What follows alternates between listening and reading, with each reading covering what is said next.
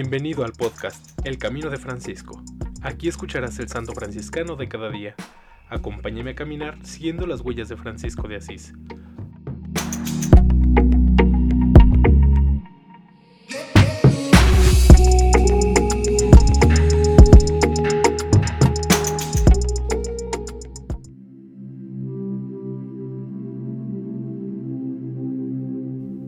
Marzo 28.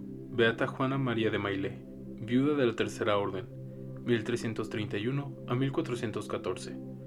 Beatificada por Pío IX el 27 de abril de 1871. La Beata Juana María de Mailé es un ejemplo ideal de mujer noble terciaria, viuda y virgen de un valiente, el barón de Silly. En la penitencia y en la caridad pasó su larga vida desenvolviendo una acción religiosa y patriótica en la corte de Carlos VI y entre los grandes de Francia para salvar la nación de las luchas civiles y de los ingleses. El deseo de la vocación evangélica le impulsó al apostolado y a la penitencia solitaria por los caminos de una despojada pobreza. Juana María de Maillet nació el 14 de abril de 1331 en el castillo de La Roche, en la diócesis de Tours.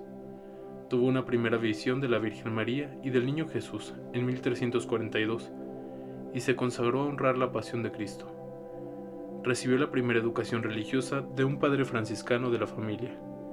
Él enseñó el amor ardiente a Cristo muerto por la salvación de la humanidad, a Nuestra Señora, Madre de Dios y Madre de los hombres, y al seráfico pobrecillo San Francisco.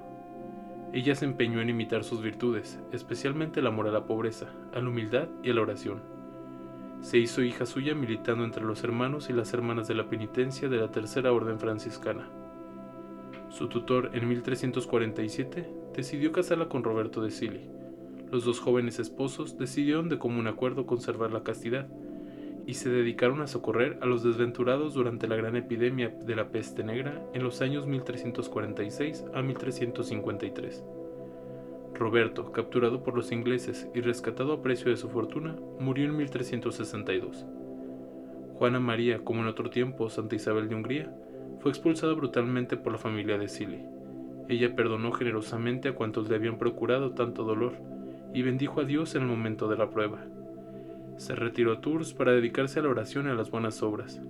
Hizo voto de perpetua castidad en las manos del arzobispo de Tours y entró en el hospicio de los enfermos, decidida a llevar una vida seráfica por el bien de los hermanos pobres, enfermos y necesitados, como hacían los primeros terciarios franciscanos. Perseguida por la malevolencia de los que la rodeaban, se retiró al eremitorio de Planchet de Vaux, donde llevó una vida contemplativa. Obligada por las condiciones de salud a regresar a Tours en 1386, se fue a vivir junto al convento de los Cordígeros, nombre popular de los franciscanos, y se puso bajo la dirección del padre Martín de Bois-Gultier. Su celo la llevó varias veces a la corte de Carlos VI, el rey loco, ya a Tours, ya a París para intentar que corrigiera sus costumbres.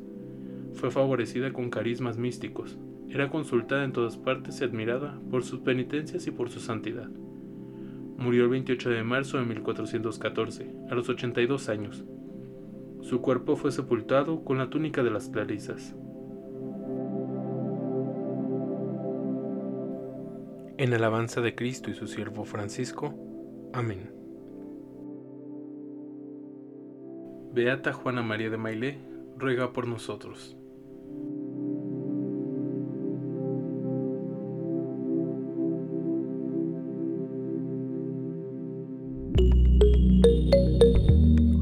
Te invito a que compartas este podcast y sigamos juntos el camino de Francisco.